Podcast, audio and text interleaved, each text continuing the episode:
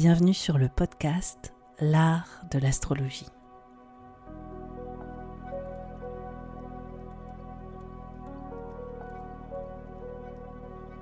Je me présente, je m'appelle Annabelle, je suis astrologue. Dans ce podcast, j'espère te donner une perspective inspirante sur les cycles que tu traverses pour t'apporter plus de confiance. Je pratique l'astrologie comme un art intuitif qui nous permet de remettre du sens à notre trajectoire. Inclusif et engagé, ce podcast a pour but de te donner une nouvelle vision de l'astrologie pour en faire ton propre outil de création. C'est au travers des horoscopes, des décryptages que j'opère, mais aussi grâce aux invités que je reçois, que j'espère te donner des possibilités bien plus lumineuses sur les expériences que tu vis en ce moment. Pour être sûr de ne manquer aucun épisode de l'art de l'astrologie, n'oublie pas de t'abonner sur la plateforme de ton choix, mais aussi de noter ce podcast. Je te souhaite une très bonne écoute. Bonjour à tous, bonjour à toutes. Aujourd'hui, je reçois Yves Lenoble, un astrologue incontournable en France, euh, l'un euh, des piliers hein, de l'astrologie euh, en France.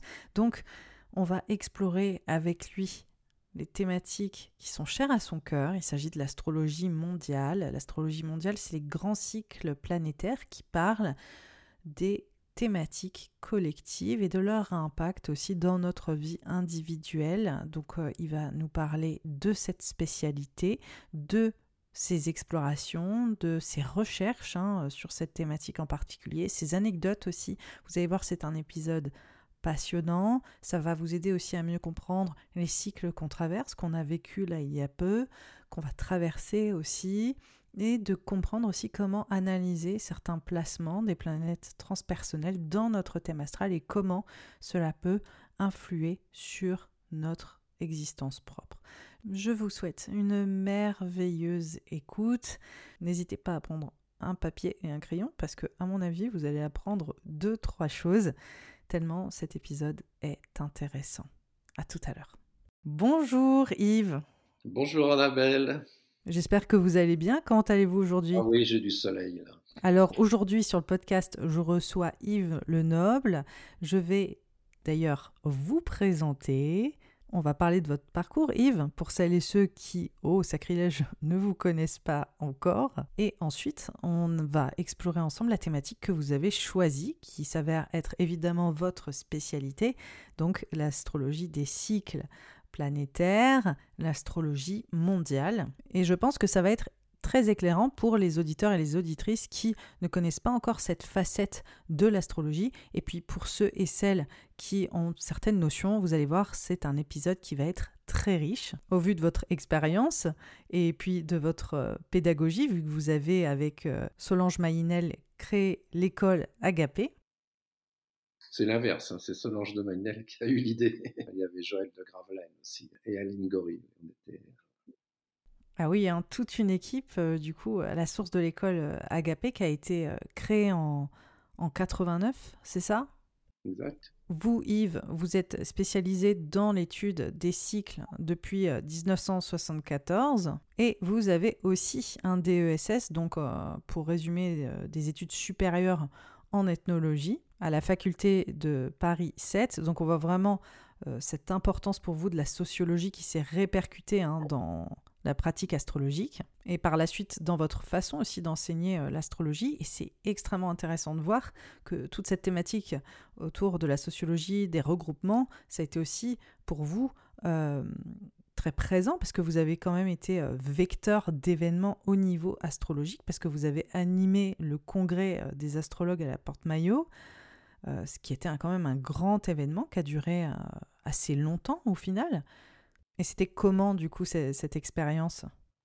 Oui, oui, oui. Bah, ça s'est continué un petit peu après, mais ça s'est essoufflé. Hein. Mais effectivement, il y a eu 13 années qui ont été très fortes, puisqu'il y avait jusqu'à 400 personnes au Palais des Congrès à Paris. Et c'était couplé avec un salon. Donc on trouvait tous les livres, tous les logiciels, toutes les associations étaient représentées. Donc c'était vraiment euh, l'événement de l'année. Oui, mais c'est super intéressant d'écouter votre parcours parce qu'on voit vraiment la corrélation sur la thématique des groupes, sur la dimension sociale et collective de l'astrologie, et on voit comment vous avez euh, continué de, voilà, de jouer ce rôle dans les communautés. Et donc, pour être bien clair, ce qui prévaut, en tout cas ce qui est très important pour vous dans votre recherche, c'est vraiment relier les grands cycles planétaires aux expériences individuelles et savoir expliquer le pont, au final, entre euh, ces cycles et euh, l'expérience personnelle. Exactement. Alors j'ai eu la chance, moi, de naître euh, dans une famille qui faisait beaucoup des recherches, pas uniquement des recherches d'ailleurs, mais qui réunissait les représentants des différentes religions. Ma mère était au départ athée, mais s'est convertie. Et après, elle a voulu euh, rencontrer les protestants, les orthodoxes, les juifs, les musulmans. Donc, dans le département de la Sarthe dans lequel je suis né, eh bien, elle a été la première, euh, je dirais, catholique à, rencontrer des personnes d'autres religions. Et moi, j'étais adolescent à ce moment-là, donc j'ai baigné dans une atmosphère, si vous voulez, à la fois très spirituelle et en même temps où des courants euh, très différents euh, se côtoyaient. Et ça se faisait beaucoup aussi à travers la musique, parce que mère, c'était une violoniste et elle voulait que les gens fassent des choses ensemble. C'était plus facile de faire se rencontrer les gens si on les faisait chanter ensemble. Alors donc, je pense que, parce que je fais beaucoup de recherches en psychogénéalogie, je pense que j'ai hérité en quelque sorte euh, de cela de ma famille. Et donc, euh, inconsciemment, j'ai fait la même chose dans le milieu astrologique, hein, qui était dans les années 90 euh, une véritable foire d'empoigne. Je réussissais pendant un week-end euh, à ce qui est la trêve dans cette foire d'empoigne. Un conférencier savait qu'il serait jamais réinvité bah, s'il disait du mal d'un autre conférencier.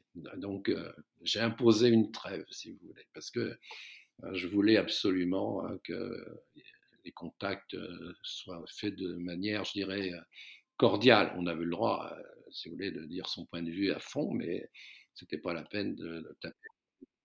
Oui, surtout de critiquer les autres. Voilà. Donc ça, c'est pour vous montrer à quel point, moi je suis ascendant cancer, le, milieu familial peut vous conditionner. Hein. Je m'en suis rendu compte beaucoup plus tard, hein, quand j'ai fait moi-même une psychanalyse et puis euh, tout ce, tout ce travail de psychogénéalogie, d'astropsychogénéalogie même, qui est passionnant. Voilà. Tout ça pour, euh, pour vous montrer un peu d'où je, d'où je viens. Oui, on voit un travail euh, d'unification, quoi, d'unification euh, sociale qui a constellé au final sur plein de thématiques, autant dans votre approche de l'astrologie que dans ce que vous avez essayé de faire aussi avec les astrologues. Oui, oui, oui, parce que en France, il y, avait deux branches très différentes en astrologie. Bon, l'astrologie individuelle que tout le monde connaît bien, et puis quelques personnes comme André Barbeau qui s'adonnait à l'astrologie mondiale. Mais j'allais dire, c'était très schizo, hein, c'était très coupé en deux. Hein. il n'y avait pas de lien, il n'y avait pas de passerelle entre l'astrologie mondiale et l'astrologie individuelle.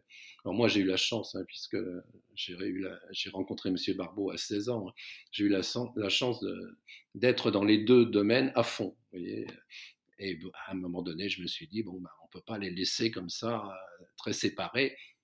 Et, puis j'ai eu la chance par les cycles de pouvoir réunifier en quelque sorte astrologie mondiale et euh, astrologie individuelle. Et puis par ailleurs, bon, euh, j'ai, comme vous l'avez dit, hein, j'ai une formation de sciences humaines, donc j'ai jamais été un, astrologue pur. Hein. j'ai fait toujours l'astrologie en tenant compte de tout ce que je connaissais. Oui, avec un regard peut-être un peu plus critique. À la fois critique, mais où euh, on pouvait, euh, comment dire, exprimer l'astrologie à travers euh, tous les travaux modernes hein, de psychologie, de sociologie. Oui, comme un outil, un outil à part entière. Oui, de les faire dialoguer. Parce que jadis, jadis, les astrologues, hein, avant le XVIIe, hein, ils étaient à leur manière psychologues, sociologues, astronomes, astrologues. Mmh. le concept d'astrologie pure n'existait pas avant le XVIIe. Hein. Oui. On pouvait être médecin, astronome, euh, on avait une connaissance assez universelle. il se trouve que maintenant, bon, bah, on s'est spécialisé, mais euh, je, dirais que c'est dommage que les, astrologues s'enferment en général dans, une euh, seule spécialité. Donc c'était l'astropsycho. Alors moi j'ai voulu faire en sorte qu'on élargisse le champ sur la psychologie sociale, l'ethnologie, la sociologie, etc. pour aider nos auditeurs et nos auditrices à mieux comprendre l'astrologie mondiale et, l'astrologie des cycles, qu'est-ce que c'est en réalité? L'astrologie mondiale, hein, c'est de mettre en corrélation les configurations planétaires avec les événements d'ordre collectif. Hein, la guerre et la paix, euh, les bonnes récoltes et les famines, euh, hein, la bonne santé et les épidémies.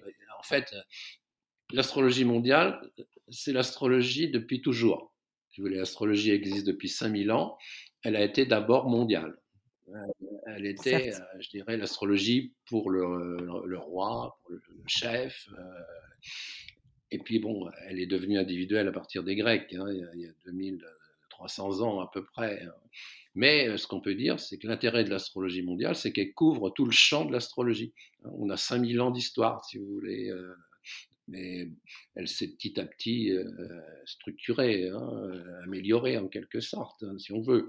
Ou dirons-nous, elle s'est adaptée aux différentes époques. Voilà. Donc, l'astrologie mondiale étudie ce qui est collectif. Et comme dit Ptolémée, le collectif est plus important que l'individuel. L'individuel, pour Ptolémée, doit toujours être subordonné au collectif, hein, surtout à certaines périodes. Vous voyez, en ce moment, là, depuis euh, quelques années, bon, bah, le collectif a pris beaucoup d'importance. Hein, hein, depuis le Covid, par exemple, bon, bah, on, subit beaucoup d'injonctions euh, du collectif.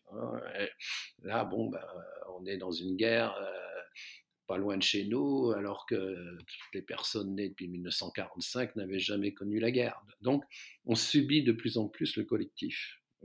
mais bon, c'était toujours comme ça jadis. Nous, on a été habitués hein, aux valeurs individuelles, mais c'était récent.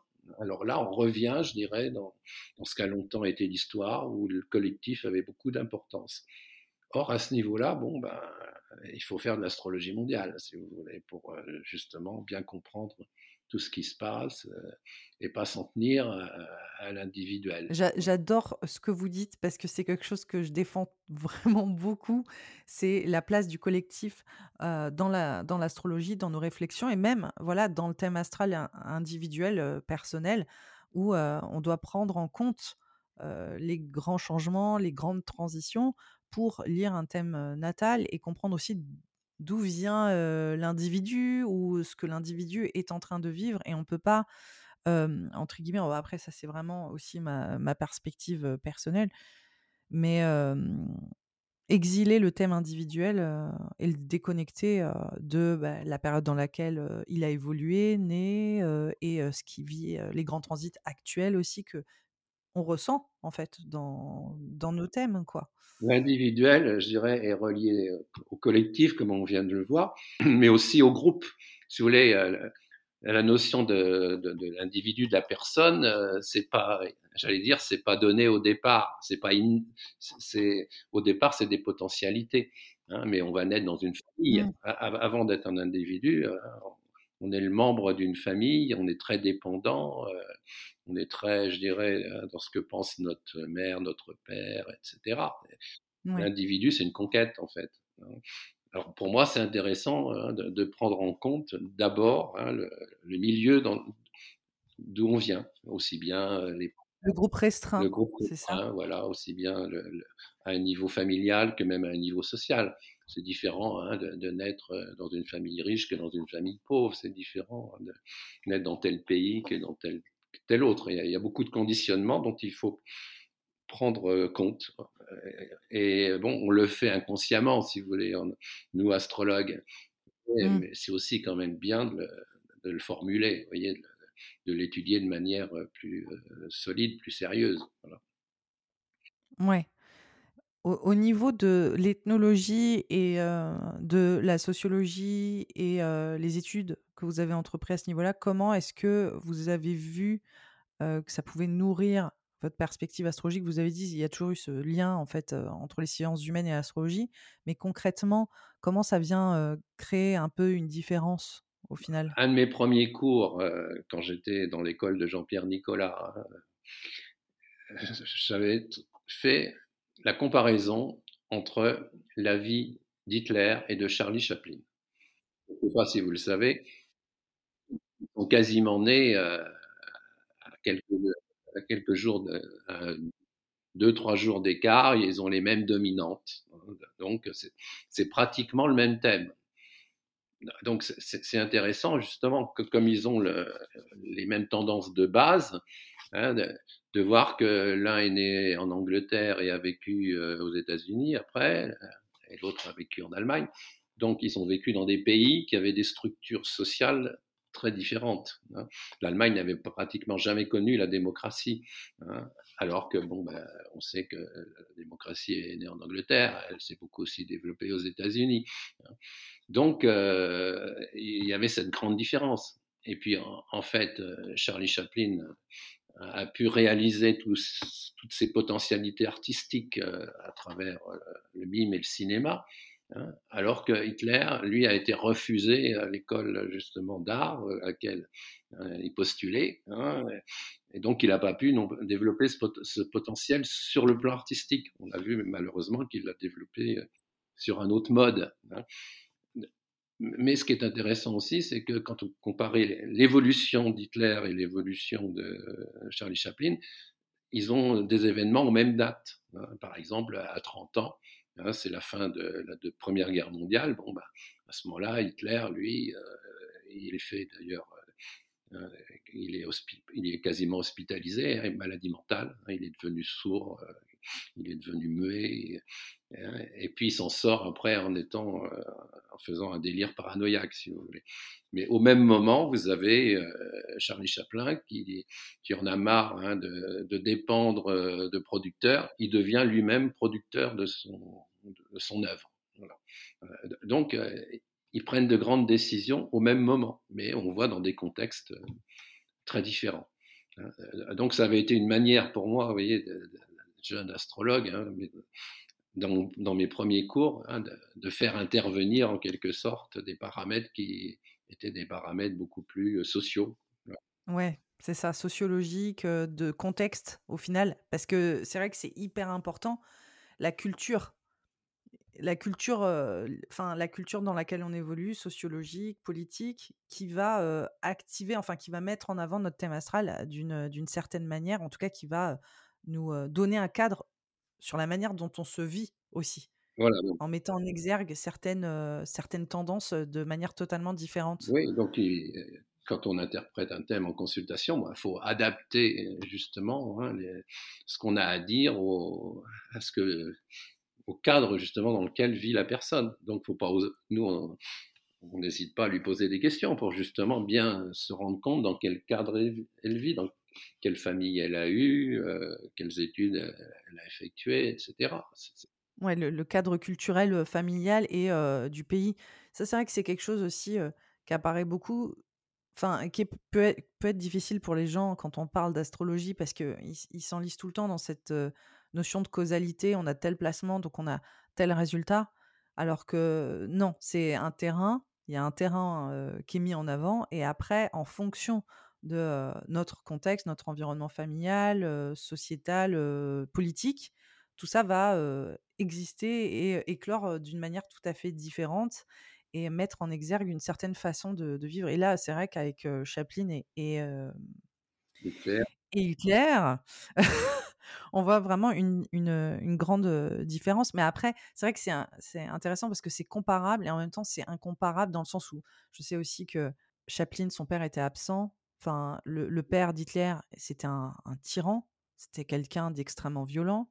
Après, les deux, je crois qu'ils avaient en commun le, fait que leur mère était défaillante. la mère de Chaplin avait des graves problèmes de santé mentale, donc elle a été internée. alors que la mère d'Hitler, je crois qu'elle était juste anéanti. Enfin, c'était juste l'ombre d'une mère, en fait. Elle était aussi un peu aux abonnés absents. Je crois qu'il y a des, des paramètres de, de, cet acabit. aussi. Donc voilà, en fait, c'est comparable et en même temps, c'est, on, est dans des groupes. c'est aussi là où on voit la, comment dire, la, part de la liberté qui peut jouer aussi. Hein. Ouais. Euh, j'ai eu la chance d'avoir un professeur euh, qui est Jean-Pierre Nicolas et lui, ça l'intéressait beaucoup de, voir euh, tous les déterminismes possibles et imaginables hein, et de voir qu'il fallait les combiner, hein, l'astrologie, c'était un déterminisme parmi d'autres qu'il fallait justement mettre en regard avec les déterminismes sociaux, familiaux, biologiques même. et bon, moi, ça m'intéressait beaucoup puisque j'avais une formation en sciences humaines, hein, de, travailler comme ça avec cet astrologue qui est un pionnier aussi dans le genre. En fait, on pourrait comparer cette, enfin, cette compréhension de l'astrologie un peu comme notre, notre génétique. par exemple, on a notre génétique, mais après, en fonction de la manière dont on va vivre et les traumas ou les choses qu'on va traverser dans notre vie, les, notre vie émotionnelle, etc., il y a des choses qui vont changer notre corps, notre façon de vivre notre santé, etc. Donc c'est un peu la même chose qu'on a un patrimoine. oui. Et après, en fonction de ce qu'on traverse, ben, ça vient voilà, mettre en avant certaines problématiques. Maintenant, les, justement, hein, les biologistes, hein, ils, parlent aussi d'épigénétique. Avant, on insistait sur le fait qu'on était très marqué par son ADN, hein, puis que bon, bah, c'était comme ça dès le départ, et puis bon, bah, ça durait jusqu'à la fin de la vie. Hein. Mais, de plus en plus, ils montrent que c'est pas c'est pas ça. Hein. c'est que hein, il y a, d'autres facteurs qui jouent et qui, qui vont modifier euh, l'ADN. Voilà, l'épigénétique. Donc on pourrait dire en astrologie c'est pareil. on a un potentiel de départ. donc il peut y avoir beaucoup de personnes qui aient le même potentiel dans une clinique. il y a des fois des gens qui naissent à la même heure, mais euh, on pourrait dire il y a une épi-astrologie pour Hein, pour voir que, bon, bah, avec, le même, euh, avec le même jeu de cartes, hein, comme disait euh, Goethe, hein, euh, un, bon joueur de bridge, il gagnera toujours, même s'il a un mauvais jeu, alors qu'un mauvais joueur, même avec un bon jeu, il ne gagnera pas du tout, forcément. À tous les coups, en tout cas. à tous les coups, voilà.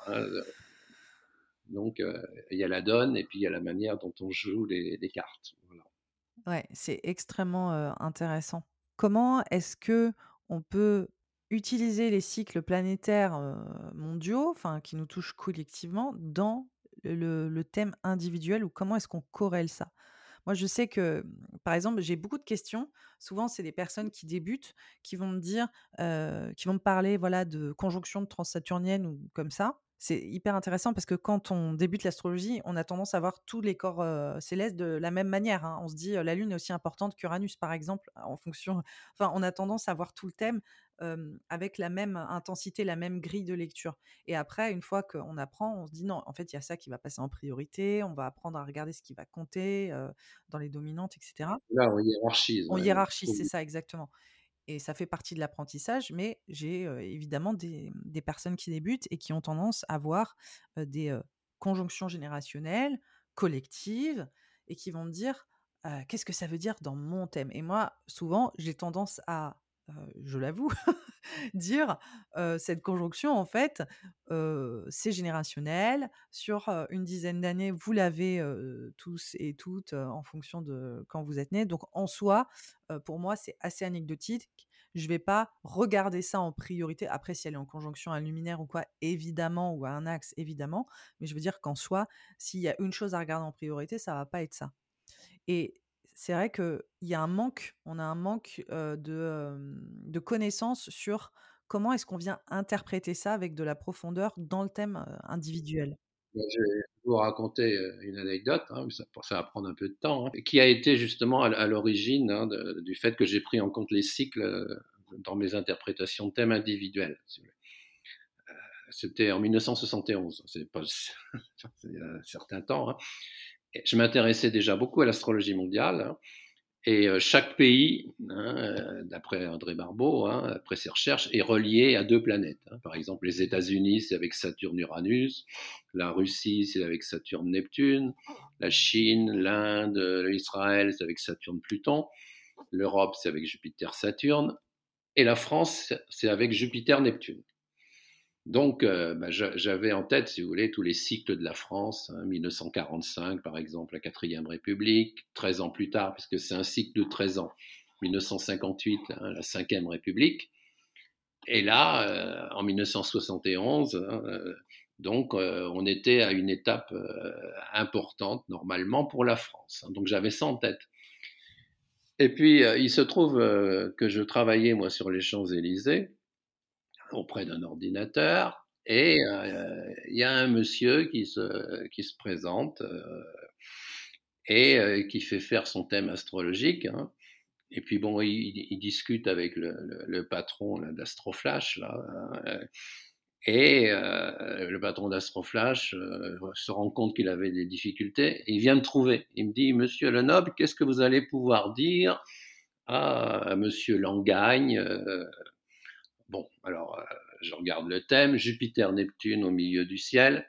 Alors donc, j'étais en pleine astrologie mondiale à l'époque. Alors ça m'a échappé, vous voyez. Je lui ai dit, Monsieur Langagne, qu'est-ce qui vous est arrivé il y a 13 ans? Qu'est-ce qui vous est arrivé il y a 26 ans? Et là, j'ai vu que sa mine se décomposait parce que tout d'un coup, il s'est rendu compte qu'il y a 26 ans, il avait hérité de l'entreprise de son père. Et puis, il y a 13 ans, eh bien, il y avait eu une grande transformation de son entreprise parce que c'est un poisson qui m'avait fait rire à l'époque. Il m'avait dit hein, les, banques m'ont forcé à m'agrandir. Ça, c'était donc en 1958. Voilà. Et puis en 1971, euh, bon, bah, il se posait de sérieuses questions. Hein. Et euh, je l'ai eu en consultation après. Hein, et, euh, je lui ai posé la question. Sur un cycle de 13 ans, quand on prend le demi-cycle, je lui ai dit Qu'est-ce qui vous est arrivé euh, il y a 6 ans, en 1965 Ah, ben c'est là où mon entreprise a commencé à avoir des difficultés parce qu'on a eu la concurrence de Hong Kong. Hein, c'était une entreprise de fleurs artificielles. Donc, euh, hein, vous voyez, déjà 1965, concurrence de Hong Kong. Alors après, je continue, je divise le cycle en quatre. Alors, en 1968, qu'est-ce qui vous est arrivé? Oh là là, ne m'en parlez pas. Hein. Ils ont descendu de Paris, une entreprise du Nord. La CGT est venue créer un syndicat dans mon entreprise. Lui, il était patron paternaliste. Il m'avait fait rire quand il y a quelqu'un, un de mes employés perd quelqu'un dans sa famille, je paye le cercueil, il m'avait dit. Ah ouais. Donc c'était un patron, je dirais, euh, très bienveillant, très bon. Euh, je dirais, il était plus patron parce qu'il avait hérité ça de son père. Alors je lui ai dit en 71, bon bah, vous en reprenez pour 13 ans. Hein, euh, alors, je lui ai fait comprendre qu'il valait peut-être mieux qu'il vende son entreprise, parce que même si elle avait des difficultés, elle était encore très saine, très, très vendable. Hein. Alors, je l'ai retrouvé deux ans après, plutôt il est venu me trouver deux ans après pour me dire, vous savez, je vous ai écouté. Parce que le, lendemain, j'ai rencontré un acupuncteur. Alors lui, il a été encore plus dur que, que vous. Il m'a dit, euh, hein, si vous gardez votre entreprise, vous, vous y laisserez votre peau comme vous m'avez dit, l'un et l'autre à peu près la même chose sans vous concerter, vous vous connaissiez pas.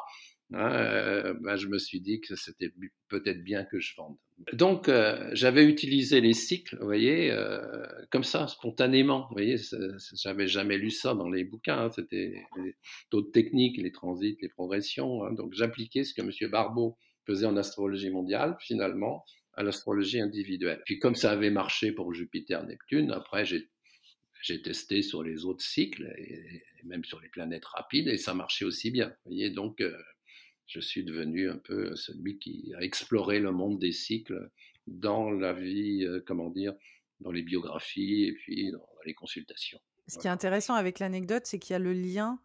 Euh, là, c'est particulier parce que il s'agit d'un patron d'entreprise qui est soumis aussi aux, aux lois du marché, oui. à l'économie, aux mouvements sociaux, voilà. Et là, c'est flagrant, quoi. Parce que, du coup, quand Yves dit j'ai divisé, ensuite j'ai fait le quart, etc., c'est l'opposition, le carré, enfin, les aspects planétaires en carré et en opposition, c'est comme les quatre saisons. C'est ça, c'est ça. Les mmh cycles. Et, et, donc à chaque fois, voilà, tout, c'est quoi? C'était tous les tous les six ans, c'était l'opposition, c'est ça? Voilà. Et puis tous les, trois ans à peu près. Hein. Trois ans et demi, ouais, voilà, intermédiaire. Trois ans, ouais. Il y a le carré et donc il y a une remise en question. Et après, il y a ce point de, il faut créer des changements et ainsi de suite. Et on voit en fait aussi comment son entreprise a, a évolué. Et là, ce qui est intéressant, c'est que vu que c'est lié à des planètes plus lente, on, on voit que c'est comment la société lui demande de bouger, euh, comment est-ce qu'il est euh, face aussi à l'évolution du marché avec les Hong Kong, oui, oui. Hong Kong, qui aussi euh, se développait. Bon, je pense que maintenant ils sont leaders dans les fleurs en plastique et qui euh, aussi écrasait la concurrence européenne. Et c'est vrai que maintenant il y a des boîtes qui, su- sur un certain type de produits, qui vont exister essentiellement à l'étranger. Je crois que par exemple en Inde c'est le textile. Quand même, il y a il y a l'o- l'omniprésence de l'Inde sur tout ce qui est textile et euh, même les médicaments, hein, bah, ça, c'était une période aussi intéressante avec la mondialisation de voir euh, comment d'un coup euh, ça vient redistribuer totalement le, le marché et voilà et l'économie mondiale. Enfin, vous, vous travaillez pas sur à ce moment-là sur le prévisionnel en tant que tel. Vous avez juste utilisé les cycles de planètes plus lentes ou transsaturniennes ensemble pour rentrer dans le cadre de l'explication des mutations de l'entreprise de, ce monsieur? Oui, oui, disons que, quand on tient un, bon filon, j'allais dire, une bonne, comment dire, hein, une bonne explication, hein, une, bonne corrélation, hein, faut- il faut la, prendre en détail, voyez, la décomposer, voilà. Donc j'ai passé au moins deux heures avec cet homme uniquement à, à lui interpréter ce cycle Jupiter-Neptune. Vous voyez, c'était quand même les deux planètes maîtresses de sa conjonction Soleil-Lune en Poisson, donc euh, Oui, hein, en plus. Donc, dans son thème individuel, il avait une dominante forte. euh, Voilà, donc donc c'était pas la peine que je m'arrête sur le reste, vous voyez, parce que hein, moi je suis plutôt quand j'interprète euh, très réducteur, vous voyez, je cherche qu'est-ce qui est l'essentiel dans le thème, voilà. Puis après, hein, j'utilise à fond toutes les techniques pour euh, donner le maximum de détails sur ce qui est essentiel, voilà. C'est Voilà. super intéressant. En fait, là, je suis en train de me dire, moi, par exemple, j'ai une conjonction Saturne-Uranus en opposition à ma Lune. Et je viens de me rappeler qu'il y avait eu le... ca- Enfin, je viens de m'en rappeler, je m'en souviens comme si c'était hier, parce que je l'ai vraiment bien senti. le carré de Saturne et Uranus, qui a encore, d'ailleurs, je crois qu'il y a une petite relance à la rentrée avec une orbe assez large, mais en fait, on l'a vécu tout. J'en ai parlé dans les horoscopes à gogo, d'ailleurs. Parce que je regarde les cycles des transsaturniennes, parce que je vois que... Enfin, je sais que ça vient impacter tout le monde. Et, c'est vrai que en fait, le conseil à donner, du coup, ce que, ce que vous nous dites, c'est que si on a une conjonction, ou une planète transsaturnienne ou lente qui va être sur nos axes, qui va être en lien avec nos luminaires, etc., on peut s'attendre à ce que les cycles de ces, de ces planètes ou de cette planète prennent une ampleur toute particulière dans nos événements de vie. Bah oui, parce que bon, bah, si on prend ce cycle Saturne-Uranus, là, donc la Ouais. conjonction a eu lieu en 1988. hein. Donc, euh, à ce moment Je suis née en 87, c'était juste avant. voilà.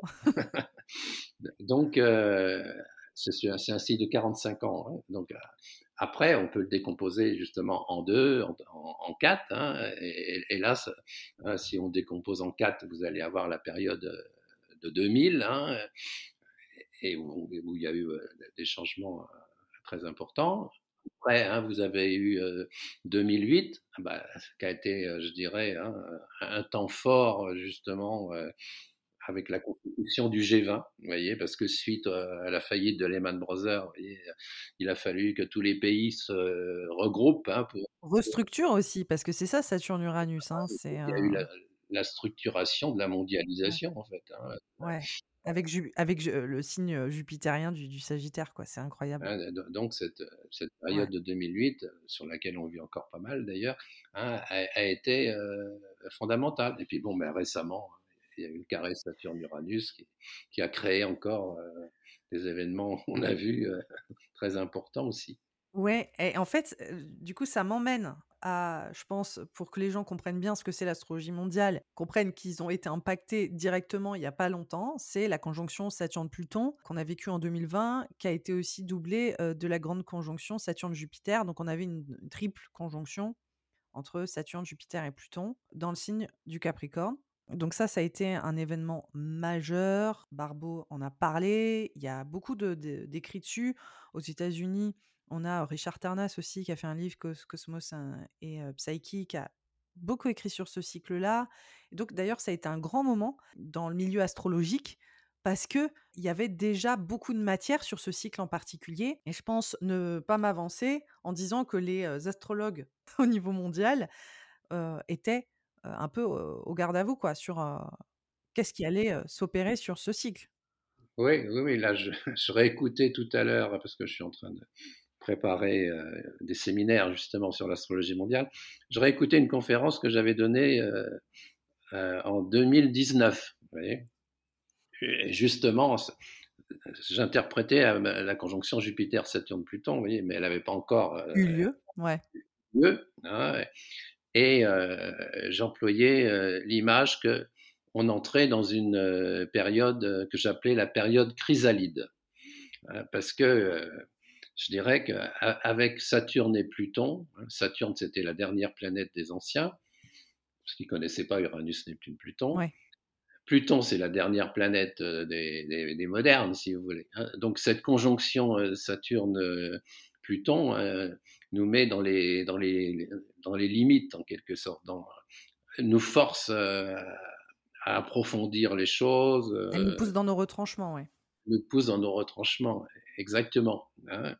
Et, comment dire, cette conjonction, qui est amplifiée par Jupiter en plus, il y avait même Mars aussi, elle, nous force, si vous voulez, euh, à éliminer, parce que c'est surtout Pluton, hein, c'est une planète, tout ce qui est tout ce qui n'a plus de raison d'être, tout ce qui est dépassé, hein, doit être, comment dire, euh, supprimé. Voilà. Parce que ce qui est intéressant quand on regarde Saturne-Pluton, euh, je sais pas, moi, moi je suis né avec une conjonction, hein, donc j'ai assez suivi, si vous voulez, l'évolution de Saturne-Pluton. Hein, eh bien, euh, on voit grosso modo euh, que ça, correspond à l'émergence des pays du tiers-monde, si vous voulez. Hein, chaque fois, il y a du Saturne-Pluton. Hein. En 1947, j'en parlais tout à l'heure, hein, c'est la naissance de l'Inde, c'est la naissance après d'Israël, c'est la naissance de la Chine, etc. Si, si, on va très vite, si on prend l'opposition en 1965, hein, hein, c'est une période où la Chine a la bombe atomique, c'est une période, la révolution culturelle qui, qui l'a fait beaucoup aussi euh, progresser, c'est la période où elle est reconnue par De Gaulle tous les autres pays à la suite de la reconnaissance par la France vont reconnaître euh, la Chine. C'est un peu une période postcoloniale aussi, euh, avec un, les conséquences. Hein. Oui, oui, oui, Et puis à l'ONU, hein, vous, savez qu'à l'ONU, il y a cinq pays qui ont le droit de veto, mais en 1965, on est passé de 5 à 15 dans le Conseil de sécurité. Pour les autres, n'avaient pas le droit de veto. Hein. Mais euh, depuis cette période-là, je dirais que ces pays du tiers-monde ont pris déjà leur place. Hein. Mais bon, on verra que par la suite, hein, à chaque fois il y a du Saturne-Pluton, euh, hein, ils disent qu'ils n'ont pas assez de place. Et, et, on peut dire que notre monde, il est basé encore sur la conférence de Yalta de 1944, je crois, qui a créé les règles économiques. Où il y avait une conjonction Saturne-Pluton. Alors, juste pour remettre un peu de contexte pour les, pour les auditeurs et les auditrices qui découvrent, par exemple, ce, ce concept, cette conjonction, etc. C'est une conjonction qui se passe tous les camps. C'est quoi le cycle de cette conjonction? Saturne-Pluton, c'est tous les 36 ans actuellement. Hein, parce que Pluton est une planète qui a une, orbite elliptique, hein, qui est, comment dire, avec une excentricité, c'est-à-dire c'est pas un cercle, hein, c'est vraiment une, une ellipse un peu comme un ballon de rugby, si vous voulez, qui et, donc le, cycle, il n'est pas toujours régulier. La moyenne, ce serait 33, 33 ans, 34 ans, mais comme Pluton va très vite en ce moment, avec Saturne, c'est plutôt 36 ans. Il va à la même vitesse que Neptune, donc c'est 36 ans. Donc si vous faites 47, 1947, vous ajoutez à peu près 36 euh, ans et vous tombez sur 1982-83. Donc là, on va reprendre un peu, juste aussi pour donner un peu de contexte au niveau de l'astrologie mondiale, il y a eu, disons, une des conjonctions majeures modernes, on va dire, hein, contemporaines, parce que sinon, ça va évoquer, bah, ça va rien évoquer. on a eu quoi? C'est post-seconde guerre mondiale, on a eu une conjonction Saturne-Pluton.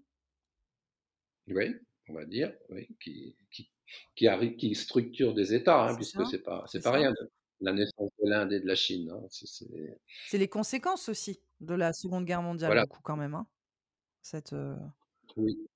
en partie, oui. Pour, mais bon, mais à ce moment-là, on est sur un ordre qui est organisé par les États-Unis, qui ont permis justement hein, la, victoire hein, par rapport à l'Allemagne. Hein. Donc, c'est à la fois vous avez un, ordre qui est institué et des, et des, pays qui sont en train de naître. Je viens de me rappeler qu'on avait 1929, 1900 c'est ça, 44, je crois que c'est ça. Disons, 1929, ça correspondait à la crise monétaire. Hein, ça correspondait à, la, bourse, la bourse qui avait complètement chuté. Hein, octobre 29, si mes souvenirs sont bons.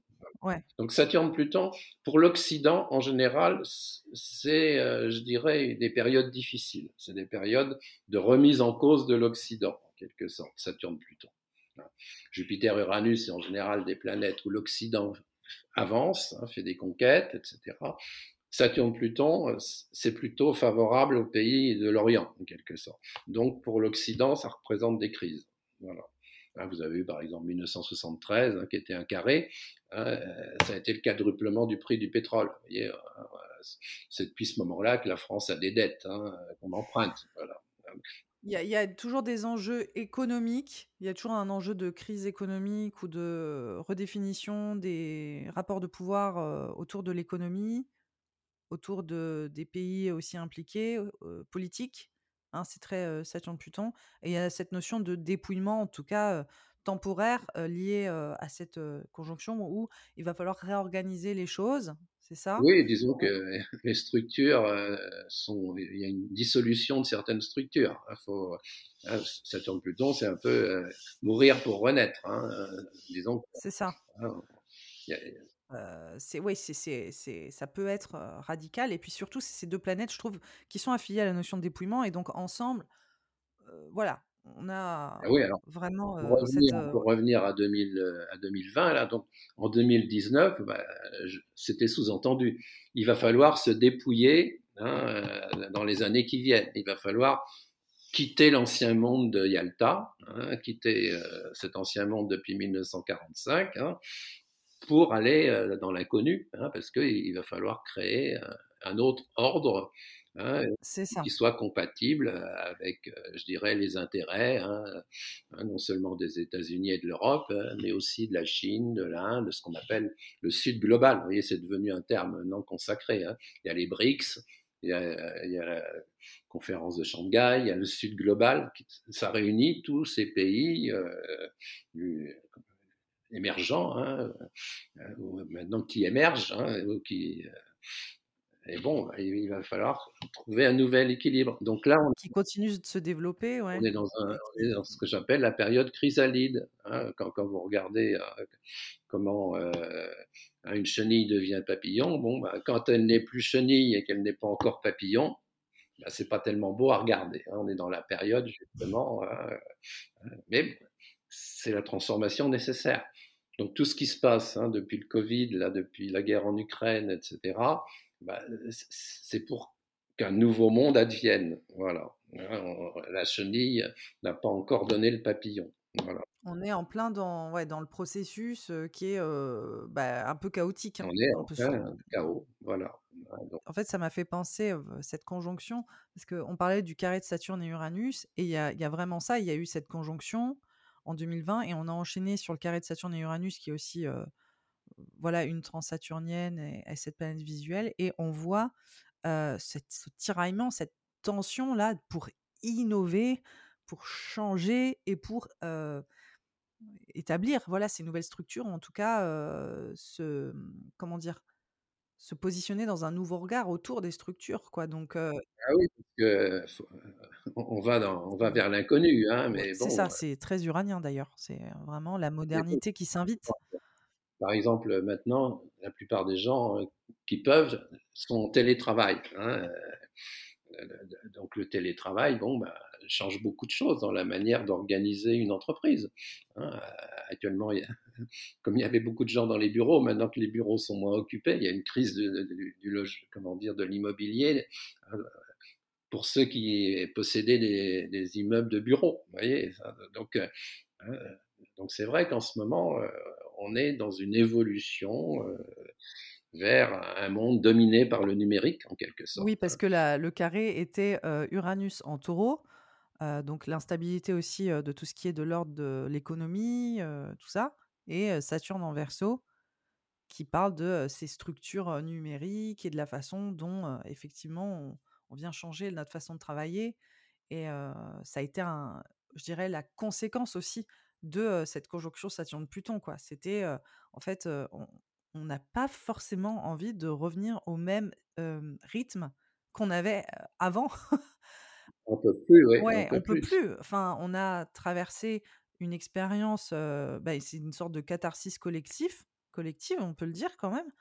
Et on doit ressortir de ça, puis on doit reprendre le chemin de, des bureaux et travailler. non, c'était pas, c'était pas envisageable. Et pour moi, c'est vraiment cette dimension du carré de Saturne et Uranus qui a duré ben là un an et demi, deux ans, deux ans quand même. Oui, oui, oui, il, joue sur toutes sortes de niveaux, hein, ce, carré Saturne-Uranus. Hein. Mais bon, c'est un peu une querelle des anciens et des modernes. C'est ça, c'est c'est vraiment ça.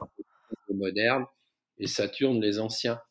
Donc dans toutes sortes de, domaines, de groupes même, hein, vous avez ceux qui veulent tout casser, les pionniers, hein, qui on fait plus que du numérique, on fait plus que du télétravail, et, puis bon, bah, il y a ceux qui disent oh, c'était tellement mieux avant, il euh, faut garder les anciennes euh, habitudes, euh, garder le papier, garder les livres et non pas le numérique. Vous voyez, il y a, ouais. il y a des conflits, hein, mais bon, c'est normal, si vous voulez, dans toutes les périodes où il y a des crises, hein, il, y a, il, y a, toujours les révolutionnaires qui vont de l'avant et puis les conservateurs. Mais c'est marrant parce qu'il y a eu beaucoup aussi de gens qui, suite à la conjonction Saturne-Pluton, qui ont été ramenés à, cette, solitude chez eux, à être repassé du temps en famille, à, en fait à prendre de nouvelles habitudes en, se concentrant sur leur propre structure en fait. intime, etc. Ensuite, on remis en question effectivement leur façon de travailler. On a eu beaucoup de transitions professionnelles on a eu beaucoup de gens qui ont décidé de changer de métier.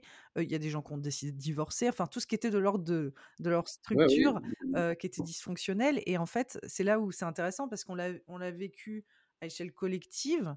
La structure, les structures dysfonctionnelles qui font que, en fait, là, pour moi, c'est un peu le déraillement aussi de la, d'une mondialisation, d'un capitalisme complètement décomplexé. Là, c'est aussi ça, hein, les résultats de, de, la, de cette pandémie.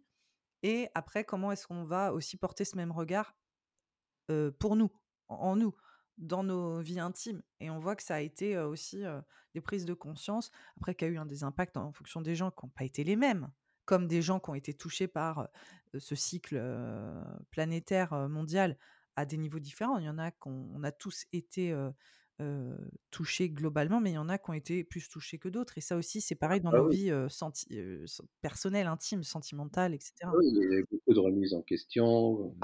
Alors chez certains, ça a pris même la forme de dépression. On voit même les étudiants, hein, les, 18-20 ans, ils n'ont pas eu de facilité dans leurs études, hein, puisqu'ils ne pouvaient plus se retrouver ensemble. Donc ils étaient dans leur chambre là toute la journée. Bon, c'était pas génial pour eux. Hein. Il y a eu beaucoup de, comment dire, de, choses difficiles à, vivre. Mais bon, on est encore sous le coup de tout ça. Hein, mais bon, je pense qu'il y aura des nouvelles configurations bientôt qui, qui vont être plus équilibrantes. Voilà. Là, on est quand même dans des configurations qui remettent en cause hein, beaucoup. Et je me demandais, vous disiez en amont qu'en fait c'était une phase chrysalide. Hein oui. en gros, on initiait une grande transformation collective et que du coup, c'était un état intermédiaire particulier c'est marrant parce qu'il y a vraiment, avec le principe de la chrysalide aussi de rester, caché, de rester enfin de de rentrer sous couvert. Enfin, il y a comme ce bah, un peu tout ce qu'on a vécu, hein. C'est comme si on était tous rentrés, dans nos chrysalides personnelles et qu'on on avait été tous aussi un peu forcés à nous faire face et à nous transformer au même niveau que, collectivement. Donc ça a été un sacré une sacrée expérience collective. Je dirais que le le pour moi, aspect positif de, ces, de ce transit, mais on va même dire, on va, on va dire le, l'aspect positif des grands transits collectifs, c'est qu'on on a ce, cette expérience commune et on peut s'unifier autour de on vit la même chose au même moment. Voilà. Et il y a quelque chose de. Oui, oui on, on, a vécu le même psychodrame. Ouais, c'est ça, c'est ça. C'est, on n'est pas isolé dans nos propres histoires, on, vit une histoire commune et quelque part, ça peut être quelque chose de, salvateur aussi, quoi. Il y a des choses, pour y a des changements, il faut, il faut un psychodrame. Hein on a connu des psychodrames, comment dire, des psychodrames très dramatiques hein, à travers des guerres, hein, la Première Guerre mondiale, Deuxième Guerre mondiale. Hein, souvent, euh, malheureusement, ce sont les guerres qui opèrent les, grandes transformations. Bon, ben, là, cette, euh, cette épidémie, euh, bon, ben, ça, a forcé à des grandes transformations. Et ouais. alors pour la, pour la petite Hein, Monsieur André Barbeau avait déjà 30 ans à l'avance hein, pointé justement que de 2020 serait la pire année du siècle, hein, du 21e siècle. Ça fait vraiment plaisir de se dire qu'on a traversé ça ensemble. Moi, j'avais vu euh, vis-à-vis d'André Barbeau le fait qu'il avait évoqué le lien entre les conjonctions Saturne-Pluton et bah, le côté grande catastrophe humanitaire aussi, quand même. Donc, il avait fait le lien d'après ce que je me souviens, mais vous pouvez me corriger hein, si je, dis vague. je me souviens qu'il y avait peut-être cette corrélation post-Seconde Guerre mondiale avec la Shoah. Dans les années 80, il y avait le côté. Ah, il y a eu le sida, avec Jupiter. Et c'était la conjonction Saturne-Pluton. D'ailleurs. Jupiter, Pluton, les trois. Jupiter aussi? Une grande conjonction. Alors après, petite précision, les anciens dès voilà, le Xe siècle et tout ça, il y a eu beaucoup de théorisations sur les grandes conjonctions, c'est-à-dire Jupiter-Saturne, qui marquaient aussi pour voilà les, penseurs de l'astrologie des grands moments clés politiques aussi, des grands moments de tournant politique. C'était les deux seules planètes qu'ils avaient hein, à l'époque. Hein, ils pouvaient pas. C'était dans les changements de, signes de triplicité. Quand on changeait de triplicité, parce que les conjonctions Jupiter-Saturne se forment pendant 200 ans, toujours. Dans les mêmes euh, éléments, c'est ça. C'est ça. Dans les, dans signes d'air, etc. Voilà. Dans les mêmes éléments. les triplicités. Hein. Et, donc, euh, bon, là, on est en train de changer. Hein. On passe de la Terre à l'air. Hein. Mais les anciens se basaient beaucoup, grosso modo, tous les 200 ans à peu près, sur les changements de triplicité. Voilà. C'était une, une des grandes théories de l'astrologie mondiale. Oui, il y avait ce côté dynastique. Ça veut dire qu'il y avait telle dynastie qui prenait le pas ou telle tendance politique pendant 200 ans, et puis il y avait un, changement voilà, politique majeur. On peut refaire une histoire un peu sur ces cycles. Bon, maintenant, ça marche plus parce qu'il y a les nouvelles planètes. Une certaine époque, jusqu'à la Révolution française, grosso modo, on peut se baser sur les cycles de Jupiter. Ah, oui, ça, le monde fonctionne plus de la même manière. Et on a découvert Pluton en 1930 et depuis, il y a eu ce travail. Mais en fait, c'est un travail extrêmement récent que Barbeau en est un des, pionniers. Enfin, c'est le pionnier, en tout cas français, de parler de cette conjonction et de, cette, de cet impact de transformation collective. Donc, il y a voilà aussi cette, le sida en, 80, en 81, 82. donc, oui, toutes les personnes qui nous écoutent, qui sont nées dans ces années-là, vous avez Saturne et Pluton dans le même signe et vous êtes né dans une atmosphère qui est assez particulière. Parce qu'en plus, c'est les années 80, c'est le grand boom. C'est une économie qui, qui, qui flambe en fait aussi. Hein. Bah oui, oui, oui, 79, c'était Reagan, c'était Thatcher, c'est ce qu'on appelle le début de l'économie libérale. Hein, ouais, mais du coup, il y a une espèce de folie quand même de consommatrice. Enfin, après, bon, c'est mon regard, moi, de, de, ma génération. Mais il y a quand même cette, cette amplification énorme. Et en même temps, il y a. Alors, la conjonction était en balance, hein, dans un signe voilà, qui parle de justice, qui parle de la relation à l'autre, etc. Et en même temps, il y a cette pandémie qui émerge. Et c'est extrêmement bizarre parce qu'avec le sida, il y avait ce déni collectif autour de cette pandémie. Donc, vraiment le refus d'adresser ça publiquement et c'était quand même une pandémie qui était cachée parce que elle concernait une minorité. Oui, oui, oui. Mais bon, ce qui est intéressant aussi, c'est de voir qu'à cette époque, tout ce qui était d'ordre familial explosait aussi. Explosait. Hein, par exemple, l'autorité parentale, hein, disons, le partage de l'autorité entre le père et la mère, c'est arrivé à cette période-là. Les divorces, les tout le monde qui divorce quoi aussi, genre, le cadre familial qui explose. Voilà, comme c'était dans la signe de la Balance, donc Ouais. Hein, c'était, on vit plus sur les sur le même mode les relations, sociales, familiales, heu, de couple. Sentimentales, ouais, ouais, complètement. C'est vrai qu'il y a eu aussi ce les gros les premiers gros divorces et et on voyait les premiers films parler de ça, il y avait ce cet individualisme aussi. C'est comme si ça venait un peu anéantir les principes de du compromis et de l'harmonie, de de la balance quoi aussi. Donc là, on est on a la dernière fois, c'était dans les années 80 et ensuite, c'était 2020, voilà. Et donc Barbot, qu'est-ce qu'il avait dit sur ce cette conjonction, de 2020? Sur la conjonction de 2020, bon, bah, il disait que pour l'Europe, ça serait, vraiment, très difficile, hein, parce que ça touche le cycle Jupiter-Saturne. Pluton touche Jupiter-Saturne, hein. Donc ça, créerait une crise en Europe. Et puis, bon, bah, il parlait euh, globalement hein, que pour, lui, c'était vraiment une, chute de vitalité, euh, pour, lui, ça pouvait prendre toutes les formes de catastrophes possibles. Alors, il, il les énumérait, crise écologique, euh, et puis il parlait même d'épidémie. Hein, c'est pour ça. Oui, il parlait d'épidémie. C'est pour ça que c'était ouais. vraiment euh, formidable, parce qu'il avait réussi euh, à anticiper en quelque sorte. Hein. Bah, après, c'est un grand, c'est un, un, risque aussi euh, dans nos métiers d'astrologue de d'anticiper et tout ça, euh, des, des, des, choses, parce qu'on peut aussi. Euh, mais il a ce recul, c'est ça qui est intéressant. C'est-à-dire qu'il donnait, il donnait a... une gamme de possibilités, vous voyez.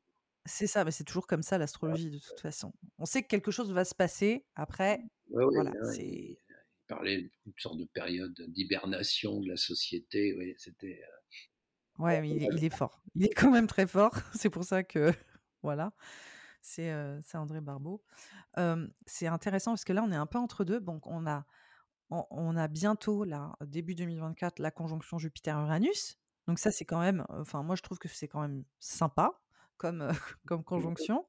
Euh, on a Pluton qui commence à basculer dans le signe du Verseau et donc pour nous ça va être le c'est quand même un peu le début l'initiation de notre tour de, de Pluton euh, et de, dans la foulée on a aussi le trigone entre c'est Pluton et Uranus qui d'abord se fait enfin commence en tout cas à s'initier en signe de terre entre le Taureau et le Capricorne et ensuite bascule complètement en signe d'air entre le Verseau et le Gémeaux. Voilà, bon, Monsieur Barbeau disait qu'effectivement, hein, on, on, approche d'une période où il y a beaucoup de sextiles et de trigones, parce que en même temps que le trigone Uranus-Pluton, vous avez le sextile Uranus-Neptune.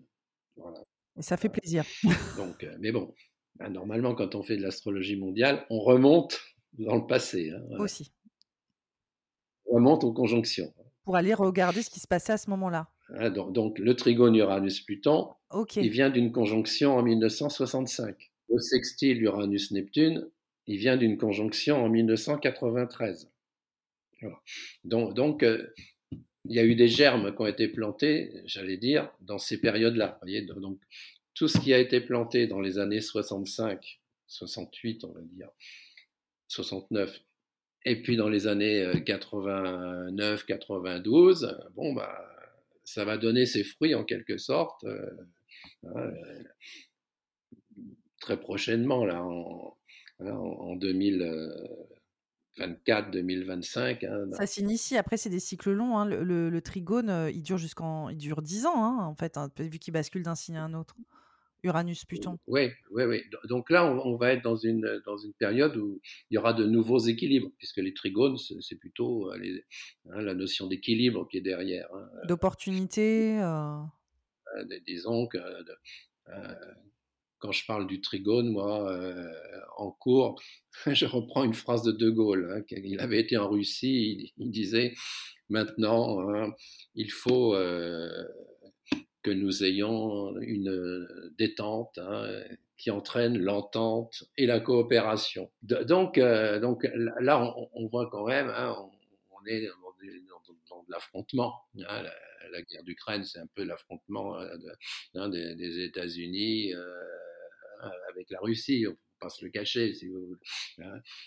Mais bon, bah, la, Russie qui, se veut être un peu comment dire, le représentant des, pays du, Sud global.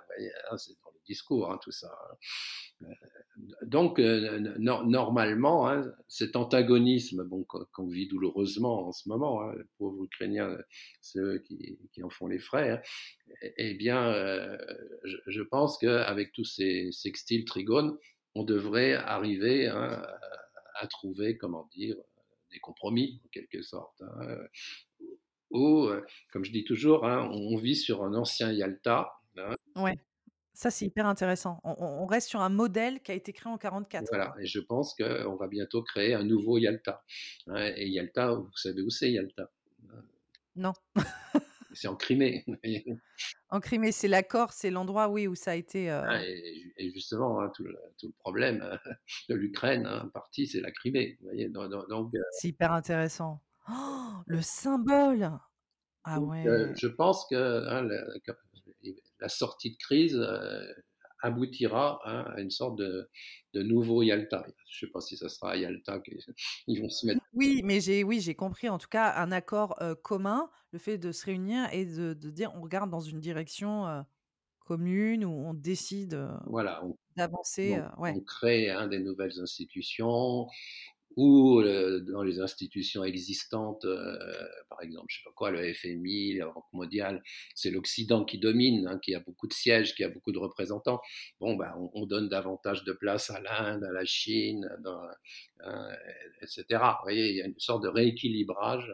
Oui, mais on est un peu obligé là, parce que c'est extra. On est dans une dissonance incroyable parce qu'on a ces pays qui, ont quand même une, grande puissance euh, et en même temps on se comporte. Euh, bah, pour moi, ça fait un peu monde aussi post-colonial, quoi. On se comporte encore comme si on était voilà. bien au-dessus, alors qu'en fait, absolument pas. Et, d'ailleurs, c'est pour ça qu'aussi, il n'y a pas d'accord écologique ni quoi que ce soit, parce que en fait, ils nous montrent bien qu'ils n'ont pas à aller dans notre sens. Oui, oui, oui.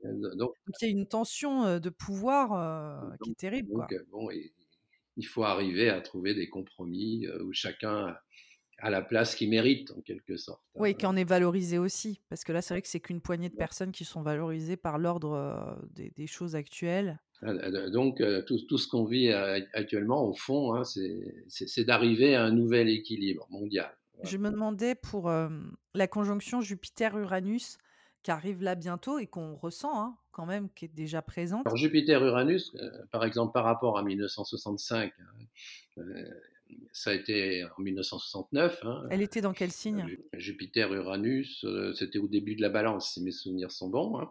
C'est à ce moment-là que l'homme a été sur la Lune. donc Jupiter-Uranus, c'est très lié, je dirais, à des conquêtes. Hein. Euh, là, c'était des conquêtes spatiales. Bon, ben, moi, je pense qu'il va y avoir des grandes conquêtes de l'espace. Hein, euh, bon, bah, peut-être qu'il y a des pays qui, vont se rattraper. Hein, euh, euh, c'était les États-Unis en 1969, mais bon, il y a des pays qui ont envie aussi d'aller planter leur drapeau sur la Lune. Hein. Mais bon, ça peut être des conquêtes, moi je pense. Technologique. En technologie, vous voyez, notamment en biologie, vous voyez, autour de l'ADN, tout ça, du génome, du génome humain. je pense qu'il pourrait y avoir des grands progrès de la médecine. Oui, mais je trouve qu'on enfin, personnellement, là, je trouve qu'on le voit, en fait, déjà apparaître. Oui, oui. Il y a, des avancées sur le cancer, sur le sida et cetera. Enfin, je trouve que c'est déjà présent. en fait, Jupiter-Uranus, hein, dans son meilleur côté, hein, c'est les progrès technologiques, hein, c'est les dans dans les mauvais côtés, je dirais, c'est les mouvements, les plus nationalistes, les plus extrême droite, les plus, Radicaux radicaux. Hein. Un côté révolutionnaire, hein, Jupiter Uranus. Hein. Mais bon, en général aussi, l'économie, l'entrepreneuriat se développe beaucoup. Donc, euh, bah, je pense que ça, peut être une reprise aussi au, niveau économique, si vous voulez. Là, on, est un peu dans une morosité. Je pense qu'avec Uranus, bon, bah, on, se sent des ailes. on, ne réfléchit plus, on y va. Voilà, on, fonce. on, est capable de mobiliser ses énergies. C'est ouais, c'est super intéressant. En fait, je me dis, le, mmh, le, le panorama politique est quand même de plus en plus clivé. Et juste pour faire le parallèle avec le, retour de, Pluton qui, se met un petit peu en branle en France et on, voit que c'est jusqu'en 2025 qu'il y a des petits allers-retours, enfin, qu'il y a cette passation, enfin, qu'il y a cette transition entre Pluton en Capricorne et Pluton en Verseau. Et en fait, je me dis qu'on est déjà, enfin, que par exemple aux États-Unis, il y avait un gros clivage politique avec le retour de Pluton dans lequel ils sont encore hein, à l'heure actuelle ils ont eu Trump, etc. Et le pays était plus divisé que jamais. Enfin, il y a vraiment eu cette espèce de notion politique irréconciliable entre les démocrates et les comment on les appelle déjà? Les démocrates et les conservateurs, enfin, mais il y a un autre. Les républicains, voilà, c'est le mot que je cherchais. Et les républicains. Et en fait, je trouve que quand il y a eu toutes ces problématiques aux États-Unis, et puis eux, ça, pour moi, le, retour de Pluton, c'était vraiment le déballage de, de, linge sale un peu en public. Enfin, on voyait vraiment sur, quel, sur quels enjeux cette nation a été bâtie. En fait, il y, a un cycle. Hein. En fait, les États-Unis, ils sont en train de boucler un cycle de 245 ans. c'est énorme. Parce qu'ils sont nés justement avec Pluton en verso, hein, il y a 245 ans. Hein, euh, en Capricorne, je crois. En Capricorne. Vous faites 2023 moins 245, hein, vous, tombez sur 1778, vous voyez, qui est, la période hein, de la naissance des États-Unis. Ouais. Euh, donc, il euh, faut le faire. ils en reprennent pour 240 ans, là, en quelque sorte. Vous voyez, ils sont vraiment à un grand tournant, donc ils sont dans une phase plutonienne de, de mutation profonde. Voilà. Ah, mais bon. nous, on rentre là-dedans. Et ils entraînent, parce qu'eux, ils ont une force d'entraînement. Hein, ils entraînent beaucoup de gens derrière, si vous voulez. Hein, parce que, ah oui. Ce qui se passe à la bourse de New York, après, c'est tout de suite répercuté dans les bourses européennes. Vous voyez, Donc c'est vrai que c'est toujours important de regarder ce qui se passe aux États-Unis. Mais eux, ils sont en pleine crise plutonienne. Vous voyez, Pluton sur Pluton. Puis là, on voit que Trump a été euh, inculpé. Enfin, c'est marrant parce que Trump, c'est vraiment l'archétype du genre de personne qui ont créé les États-Unis au départ. C'est bah, vraiment. Bah, voilà. Et on se retrouve, il se retrouve avec un président qui représente vraiment l'état d'esprit dans lequel le pays a été construit voilà 245 ans avant avec des personnes qui étaient refoulées de d'Europe parce qu'elles n'étaient pas forcément tout à fait honnêtes ou qu'elles étaient dans cette dynamique entrepreneuriale qui pouvait être un peu bah, super libérale, écrasante, machin, machin. Bref, donc c'est hyper intéressant. Et nous, en France, on commence un peu ce processus-là. Au final. la Révolution française, c'était pas loin. ouais. mais c'était Pluton en verso, en, l'occurrence. Mais pas au moment, pas au, départ du verso, un peu plus loin. Oui. C'est un processus qui va durer un moment, ah. mais disons que le trigone qui s'opère, de Pluton, il est lié aussi à notre retour de Pluton. Donc c'est intéressant de voir comment notre pays va beaucoup évoluer. Et là, je me disais avec cette conjonction, parce qu'en fait j'y viens, c'est à ça que je faisais référence, avec cette conjonction Jupiter-Uranus, je me dis, mais on voit aussi comment les esprits sont clivés. Et quand je voyais ça aux États-Unis, je ne trouvais pas que c'était présent en France, mais maintenant, je trouve que c'est très présent, cette radicalité politique en France. Bah oui, quand on voit les extrêmes oui, qui, euh, qui siègent à l'Assemblée nationale, oui, oui c'est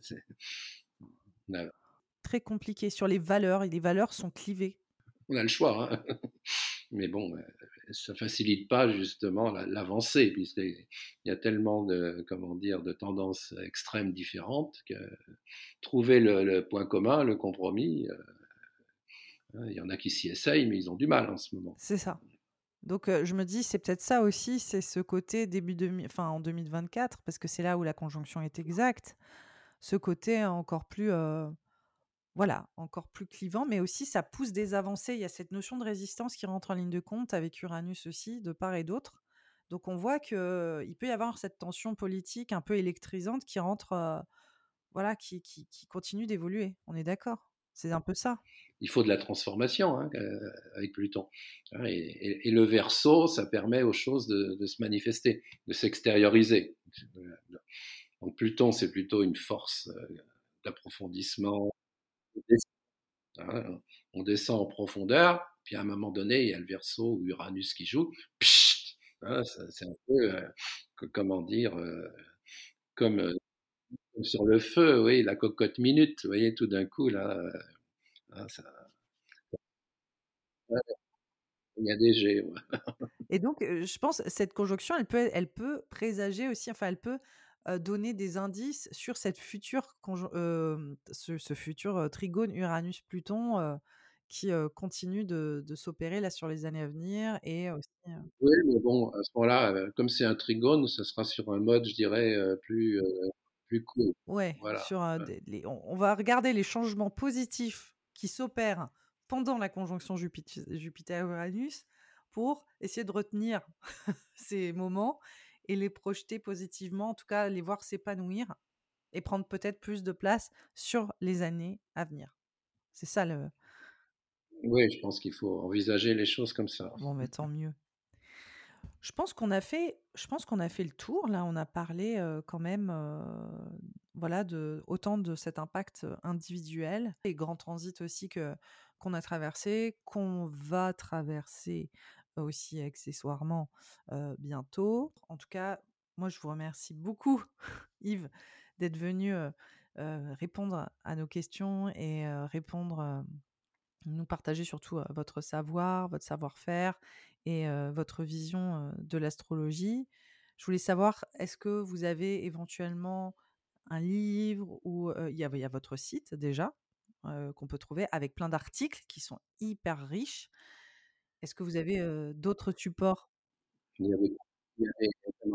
Non seulement il y a des articles, mais c'est des, des, audios. Hein, c'est des, comme j'ai organisé les congrès, là, vous nous disiez tout à l'heure, hein, j'ai mis des, très, des conférences de, qui avaient été enregistrées, je les ai mis en MP3 et donc on peut les écouter. C'est comme si vous assistiez à un congrès en 1997. C'est génial. donc c'est une mine d'informations.